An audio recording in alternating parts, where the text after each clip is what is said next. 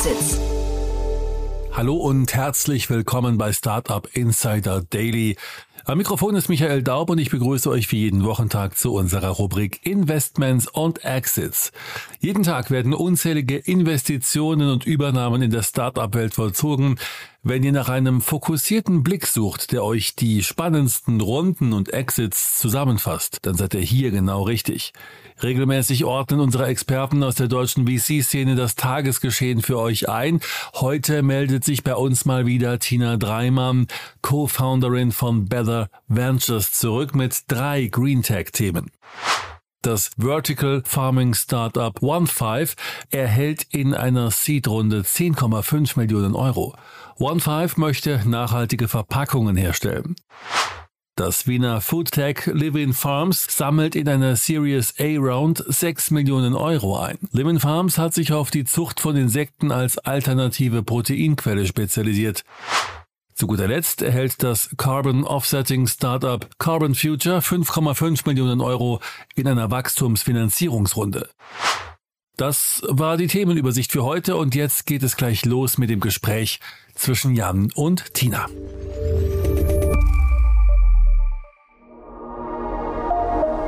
Werbung Startups aufgepasst. Die Deutsche Bahn sucht eure innovative Lösung für den Regional- und Fernverkehr von morgen. Gesucht werden spannende Ansätze in den Bereichen automatisiertes Testing, Auswertung von Hate Speech, neue Kundenservices, Reisendeninformation, Datenauswertung, Fahrradanwendungen und Schienenersatzverkehr. 25.000 Euro Finanzierung, exklusiver Zugang zu Datenexperten und Märkten sowie die Möglichkeit auf eine Folgekooperation mit der DB klingen vielversprechend? Dann jetzt bei der DB Mindbox bewerben und gemeinsam durchstarten. Weitere Informationen auf www.dbmindbox.com.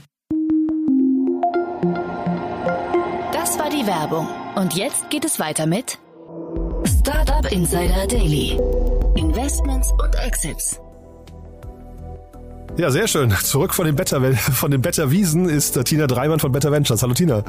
Hallo und guten ja, Morgen. Ja. Ich freue mich wieder da zu sein. Ich freue mich auch sehr, dass wir sprechen und ich habe es gerade gesagt, von den Better Wiesen. Äh, du hast eine schöne Zeit gehabt in München, ne?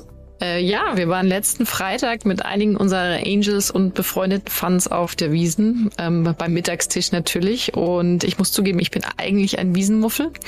Und äh, das war aber richtig gut. Also vielleicht war ich bisher einfach noch nicht mit den richtigen Leuten auf der Wiesen. Also es sagen ja ganz viele, sie sind Wiesenmuffel. Das sagen sie immer dann, wenn sie sagen eigentlich und dann ich dann bin aber doch dort. Ja, genau. ja, aber es sei ja auch jedem gegönnt. Das ist ja so, so eine Faschingsveranstaltung für Nicht-Faschingsleute. Ja, das ist ja, es waren auch einige das erste Mal auf der Wiesen. Ne? Ja. Einige wahrscheinlich gehen jährlich aus München, mhm. aber es waren wieder ganz, ganz tolle ähm, Angels dabei. Unternehmer, Unternehmerinnen wie Silvia Sommer, Beate Fastricht, äh, Moritz Kloss war dabei und Georg Bader. Also wir haben auf alle Fälle uns auf persönlicher Ebene nochmal besser kennengelernt und können jetzt äh, sehr gute Co-Investments machen. Cool, ist ja eigentlich schon die perfekte Brücke zu euch. Dann sagt du noch ein paar Sätze zu euch, ne? Genau. Ja, wir unterstützen ambitionierte Impact-Startups, also Gründer und Gründerinnen, die versuchen gerade große Probleme zu lösen. Und das machen wir wahnsinnig gerne. Das Wichtige ist dabei, dass wir nicht nur Angel Investments machen, also nicht nur das Kapital bieten, sondern vor allem auch die Erfahrungen von echten Gründern, Gründerinnen und Unternehmerinnen weitergeben. Ne? Also ihr bekommt da quasi ein crossfunktionales Team an eure Seite, die auch bereit sind, äh, wenn ihr anruft, wenn ihr was braucht, euch zu unterstützen. Und heute hast du drei Themen mitgebracht. Also es gibt so Themen, wo man sich einfach wünscht, dass sie funktionieren, ne? Ich bringe dir ja immer Themen mit, die uns Hoffnung machen, äh, dass wir das Ganze, was da draußen in der Welt passiert, wieder auf die Reihe kriegen. Und deswegen, ja, lass uns direkt starten mit 1.5. Ein super Thema. Ich habe mal geguckt, die sitzt in Holm. das wusste ich gar nicht, dass es einen Ort gibt. In Holm, ja, bei Hamburg. Ja, bei Hamburg, genau. Genau. Ja, und äh, ähm, ich kenne auch den Gründer, Martin ah, Weber. Ich habe den äh, damals kennengelernt, als er die erste Runde geraced hat. Der ist auch weiterhin ähm, unser starker Partner und bei Expertenfragen da. Und deswegen erkläre ich wahnsinnig gern, was die jetzt schon auf die Beine gestellt haben. Ja, es sieht super spannend aus. Genau, also man kann es eher als einen Venture-Building-Ansatz ähm, bezeichnen. Also sie bilden aus der Forschung und Entwicklung heraus äh, Unternehmen, insbesondere mit dem Fokus auf nachhaltige Verpackungslösungen und bauen da dann auch selber einerseits die Lösung und dann die, die Teams, die das Ganze skalieren. Ist natürlich auch kapitalintensiv. Deswegen umso cooler, dass sie jetzt 10,5 Millionen Euro in der Seed eingesammelt haben und von richtig starken neuen Impact Funds. Ich habe den Case noch nicht ganz verstanden. Also über die Investoren müssen wir gleich nochmal sprechen, die sind wirklich stark, ne? Ähm, aber den Case, ähm, wie die ihr Geld verdienen, ist mir noch nicht klar. Ist das, würdest du fast sagen, Beratungsansatz? Du hast das Venture Building gesagt, aber. Na, Beratung nicht, sondern sie bauen tatsächlich selber die neuen Ventures auf. Ne? Also es ist wie ein äh, eigenes äh, Company Building Programm. Heißt natürlich, dass sie mehr Kapital brauchen, um dann auch die Teams dafür aufzusetzen. Und ich, also ich komme nur deswegen drauf, weil ich gelesen hatte, dass der Prozess, den sie dann mit, mit sagen wir, den, den Produktherstellern gehen, dass der mittlerweile, oder glaube ich, neun bis zwölf Monate dauert, ne? Mhm, ja, das genau. klang so nach einer Beratungsphase, deswegen fragte ich, ne? Ja, es ist die, definitiv eine, ich sag mal, Produktentwicklungsmaschine, die sie da aufgesetzt haben. Also Beratung ich war ja mal selber Beraterin bei Bain Company, da fehlte das Produkt. Mhm. Deswegen, äh, Deswegen One Point Find ist schon ein so bisschen mehr ne? als das. Ja. Die bauen auch wirklich die Startups. Und die treffen deswegen den Nerv, weil sie halt versuchen, Plastik zu vermeiden. Ne? Das ist, glaube ich, so die Überschrift über allem. Also sie versuchen Nachhaltigkeit reinzubringen und Zirkularität in die Produktwelt. Ne? Genau, sie ersetzen herkömmliche Materialien durch bessere, ähm, durch Papier und Biokunststoff. Und ja, ähm, wir wissen alle, dass es dringend gebraucht wird und das Krasse ist natürlich ein Riesenmarkt. Ähm, die Verpackungsnachfrage weltweit wird bis 2026 auf 1,22 Milliarden US-Dollar ansteigen. Und aktuell ist das natürlich zum großen Teil noch aus herkömmlichen Plastik oder wenig nachhaltigen Materialien. Deswegen äh, können die hier super Vollgas geben. Also wir haben auch selber zum Beispiel in ein äh, Unternehmen investiert in Biovox. Die machen das für wirklich ganz fokussiert allein für den Medizinbereich. Und jetzt musst du dir vorstellen, es gibt natürlich auch äh, in jeder Industrie Sachen, die verpackt werden müssen, sei es jetzt von Ernährung bis hin zu speziellen Geräten. Und da kann man noch ganz viel innovieren. Hm. Wenn man sich die Webseite anguckt, hat man so das Gefühl, die können eigentlich jede Art von Verpackung ähm, hinterher produzieren, ne? Ja. Nee, weil das ist ja schon mal super wichtig. Die Verpackung, das vergisst man irgendwie oft, wenn man über diese original unverpackt Ketten oder mhm. Alpakas und so nachdenkt. Also nicht, ich finde das Modell spannend, aber die Verpackung ist so ein emotionales Verkaufsinstrument für die, für die Marken. Wenn du Marken aufbauen möchtest, kommst du um eine gute Verpackung nicht drum rum. Das ist richtig, ja. Ja. Und deswegen finde ich den Ansatz hier erstmal super spannend. Hab mich aber auch gefragt, was sind jetzt deren, deren Herausforderungen oder was sind so die, die Schritte, die sie gehen müssen? Äh, ist das skalierbar? Das ist skalierbar, aber es ist tatsächlich nicht immer einfach, bei einem Produktionsschritt von klein auf groß zu kommen. Ne? Da kann viel ähm, schiefgehen. Also du musst erstmal eine Pilotproduktion auf die Beine stellen und dann kostet das natürlich nochmal massiv, wenn du die richtige Lösung hast, das äh, in die Größe zu bringen. Aber oftmals findet man da dann auch die richtigen Investoren oder auch Projektpartner und kann das dann auch outsourcen. Und dann lass uns mal über die Runde sprechen. Ähm, ist ja äh, erstmal ein stattlicher Betrag, aber die, du hast gerade schon gesagt, die Investoren sind super, ne? Die sind super, ja. Also wir kennen sie alle aus dem letzten Jahr, ne? Planet A Ventures äh, von Friedjoch ähm, ist dabei, dann äh, der Green Generation Fund, Clementum Capital, Revent, also das alle vier ähm, sehr bekannte Impact Funds, die in den letzten zwei Jahren geraced haben und dann natürlich auch altbewährte wie Speed Invest und Wepa. Mhm. Schon, schon stark, ne? Das heißt, mhm. und das sind ja alles Investoren, also gerade Speed Invest ist ja ein Investor, der jetzt nicht so rein Impact getrieben ist. Das heißt, man sieht da schon auch einen Business Case. Definitiv. Ne? Hm. Also ja, ne, das gibt ja immer, also ne, ich weiß, das möchtest du nicht so nicht so sehen, aber es gibt ja immer noch so ein bisschen das Fragezeichen dran, ob das wirklich das gleiche, also den, den gleichen äh, Profit abwerfen kann oder auch sollte vielleicht sogar, ne? Es ist ein Produkt, das ein anderes ersetzt, also definitiv und innovativer ist. Wichtig ist natürlich, dass sie es zum selben Preis schaffen, aber selbst wenn nicht, äh, der Druck von Regulatorik äh, steigt so sehr an, dass natürlich auch herkömmliche Materialien, die nicht nachhaltig sind, viel teurer werden. Ähm, das haben wir zum Beispiel gesehen bei Wise Food, in die wir investiert haben, die essbares äh, Einwegplastik machen.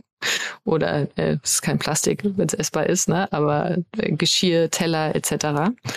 Und allein mit einer Veränderung in, äh, den EU-Regulatorien steigt dann natürlich die Nachfrage enorm. Und natürlich muss man sicherstellen, dass die Unit Economics stimmen. Aber das traue ich jetzt den zwei Gründern, Martin Weber und Claire Heyman-Gusko, durchaus zu. Mhm, total, ja. Und äh, es ist ja auch richtig, dass der Blick generell auf dieses Thema äh, gelenkt wird. Ne? Denn da, da passiert einfach zu viel Schabernack, glaube ich, noch im Supermarkt.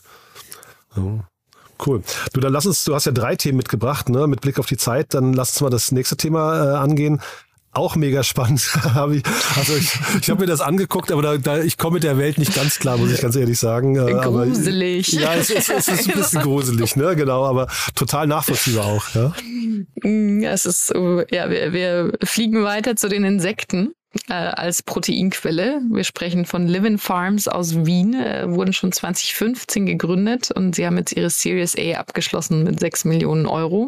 Dabei ist sogar ein Angel noch im Lead, Peter Lürsen, und ein Hardware Accelerator mit dabei. Mhm. Mega spannendes Thema, aber man sieht halt auf der Webseite sehr, sehr viele Larven, ja.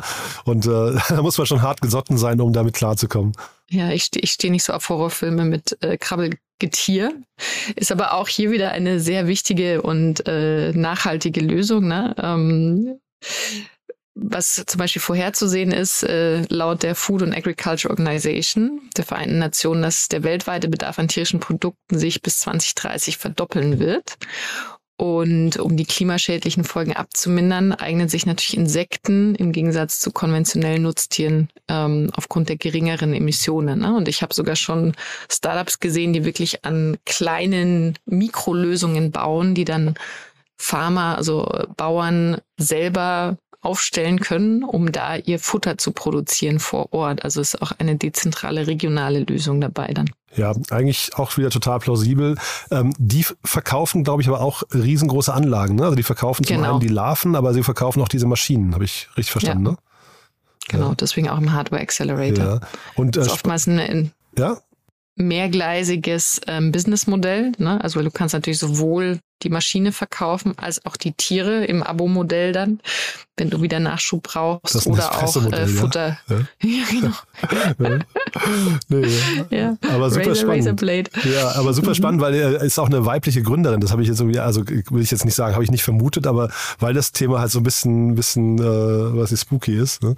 Ganz, genau, cool. Katharina Unger, mhm. ähm, auch Gründerin von Living Studio, ähm, aus dem Think Tank und R&D Designagentur für zukünftige Lebensmittelsysteme.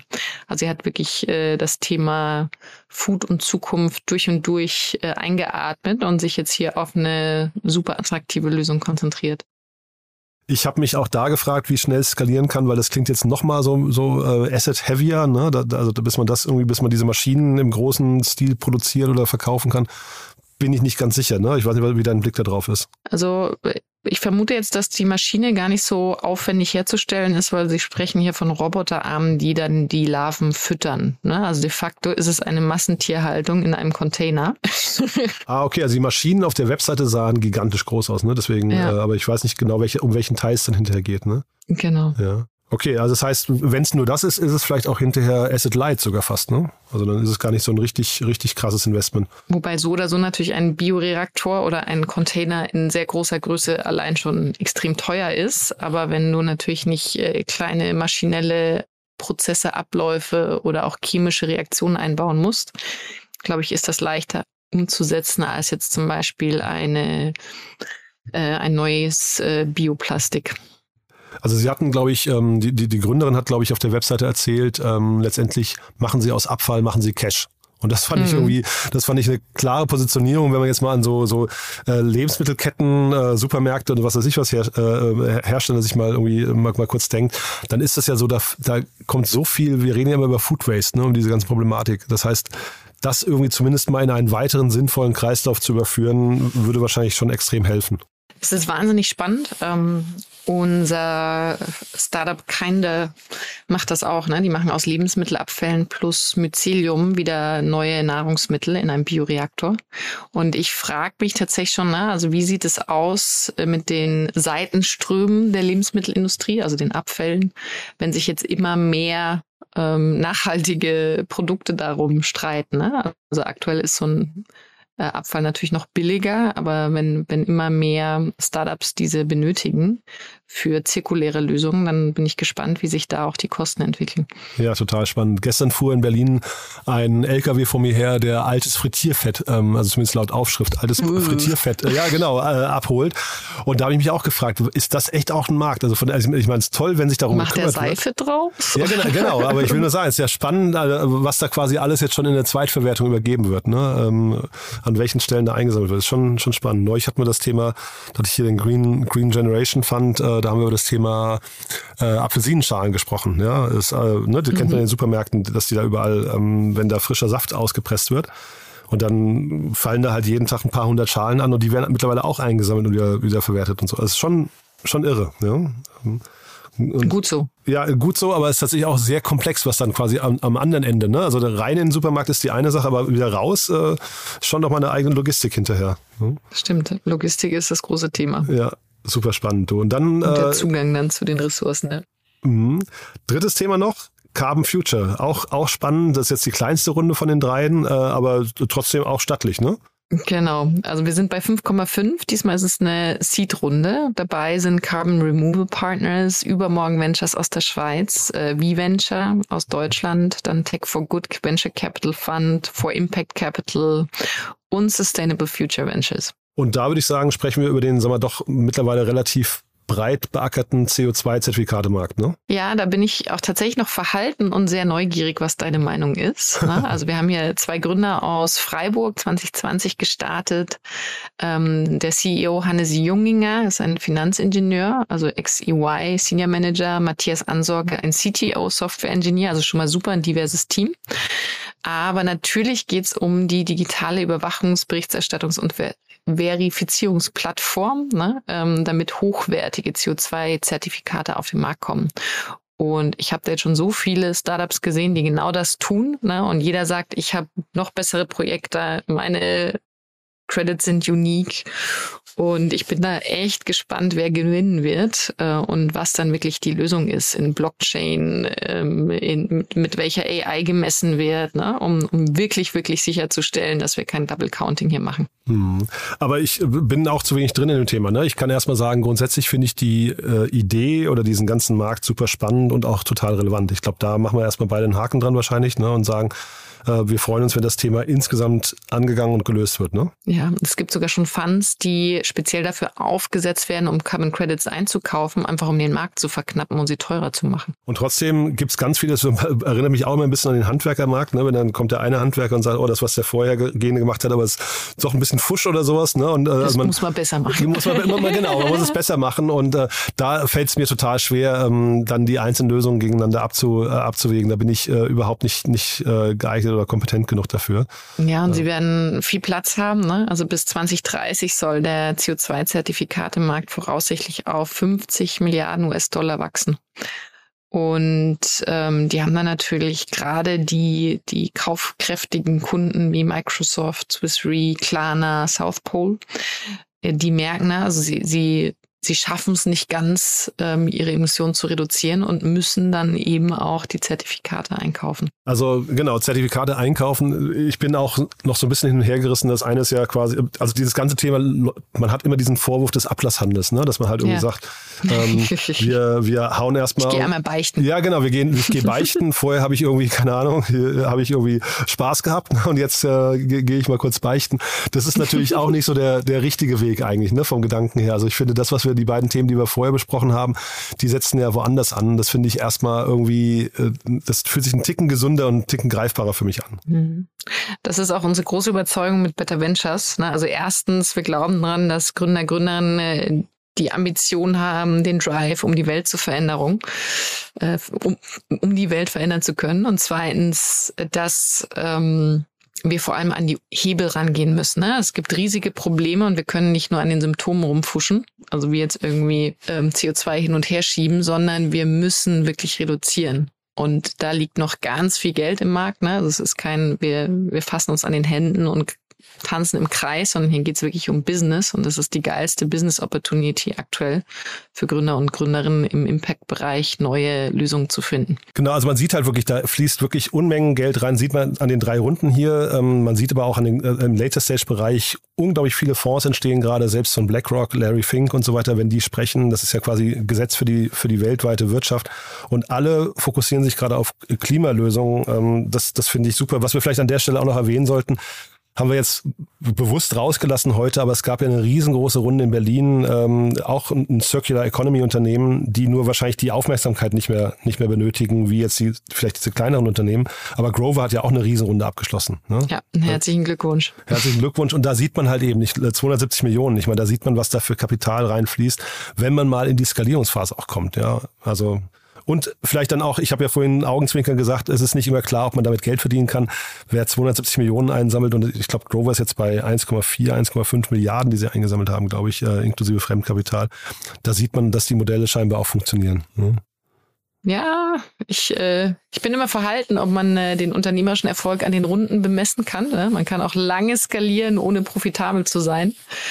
Ähm, das heißt, mir ist immer wichtiger, dass das auch wirklich ein Business Model ist, das ich dann irgendwann selber tragen kann. Aber ja, ne? also Grundannahme wäre jetzt mal, dass genau das hier vorhanden ist. Ja, wobei jetzt, ähm, also jetzt ohne jetzt auf Grover zu lange ähm, nochmal einzugehen, aber ich glaube, dass das generelle Thema, dass man Dinge mietet, anstatt sie zu besitzen, da machen wir doch wahrscheinlich beide einen Haken dran. Das macht absolut Sinn. Ja, ne? und ich glaube, da kriegt man doch auf jeden Fall auch einen guten Business Case, weil dann genau, hast du die Refurb, Refurb dieser Welt und sowas, ne? Äh, Rebuys, die dann äh, äh, das Ganze vielleicht nochmal hinterher in einen zweiten Lebenslauf überführt äh, und zwar geordnet. Ne? Also nicht so, dass es erstmal drei Jahre lang in deinem, dein, dein Handy, dein benutztes Handy drei Jahre lang in deinem Schrank rumliegt, bis du denkst, jetzt könnte ich es mal irgendwie zurückgeben. Also ich glaube, das ist schon ein sehr gesunder Prozess, der da entsteht. Und damit kann man auch Geld verdienen. Und es ist äh, dringend, urgent und das Coole ist, es macht wirklich Spaß. Ne? Wir sehen immer mehr Serial Founders, erfahrene Investoren, die in den Bereich gehen und da richtig Gas geben. Das ist cool. Und die dürfen sich auch mit euch unterhalten. Immer. Immer, ja. Wer darf sich worüber mit euch auf welchem Weg unterhalten? Du, ähm, es gibt unterschiedliche Wege zu uns. Ähm, am wichtigsten sind natürlich die ambitionierten Gründer und Gründerinnen. Wir haben einen Button auf der Webpage, der heißt Get Funded oder ihr kontaktiert mich per LinkedIn. Am besten, wenn ihr noch ganz frühphasig seid, ne? also Pre-Seed und Seed. Ähm, da können euch Angels am besten unterstützen mit ihrer Smartness und ihrem Netzwerk.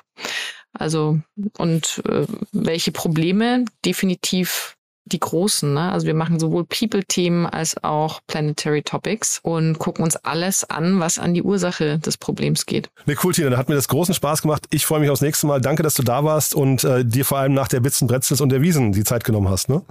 Dankeschön. Grüße aus München an alle und bis bald. Startup Insider Daily, Investments und Exits. Der tägliche Dialog mit Experten aus der VC-Szene. Das waren die Einordnungen von Tina Dreimann, Co-Founderin von Better Ventures zu den Finanzierungsrunden OneFive, Living Farms und Carbon Future im Gespräch mit Jan Thomas. Das war's fürs Erste mit Investments und Exits. Vielleicht schaltet ihr noch später in unserer Mittagsausgabe ein, wo wir Klaus Wegener, Co-Founder und Managing Director von 35 Up, anlässlich einer besonderen News, die wir erst in der Folge verkünden dürfen, zu uns eingeladen haben. Wenn nicht, hören wir uns hoffentlich morgen in der nächsten Ausgabe wieder. Am Mikrofon war Michael Daub. Ich verabschiede mich bis dahin.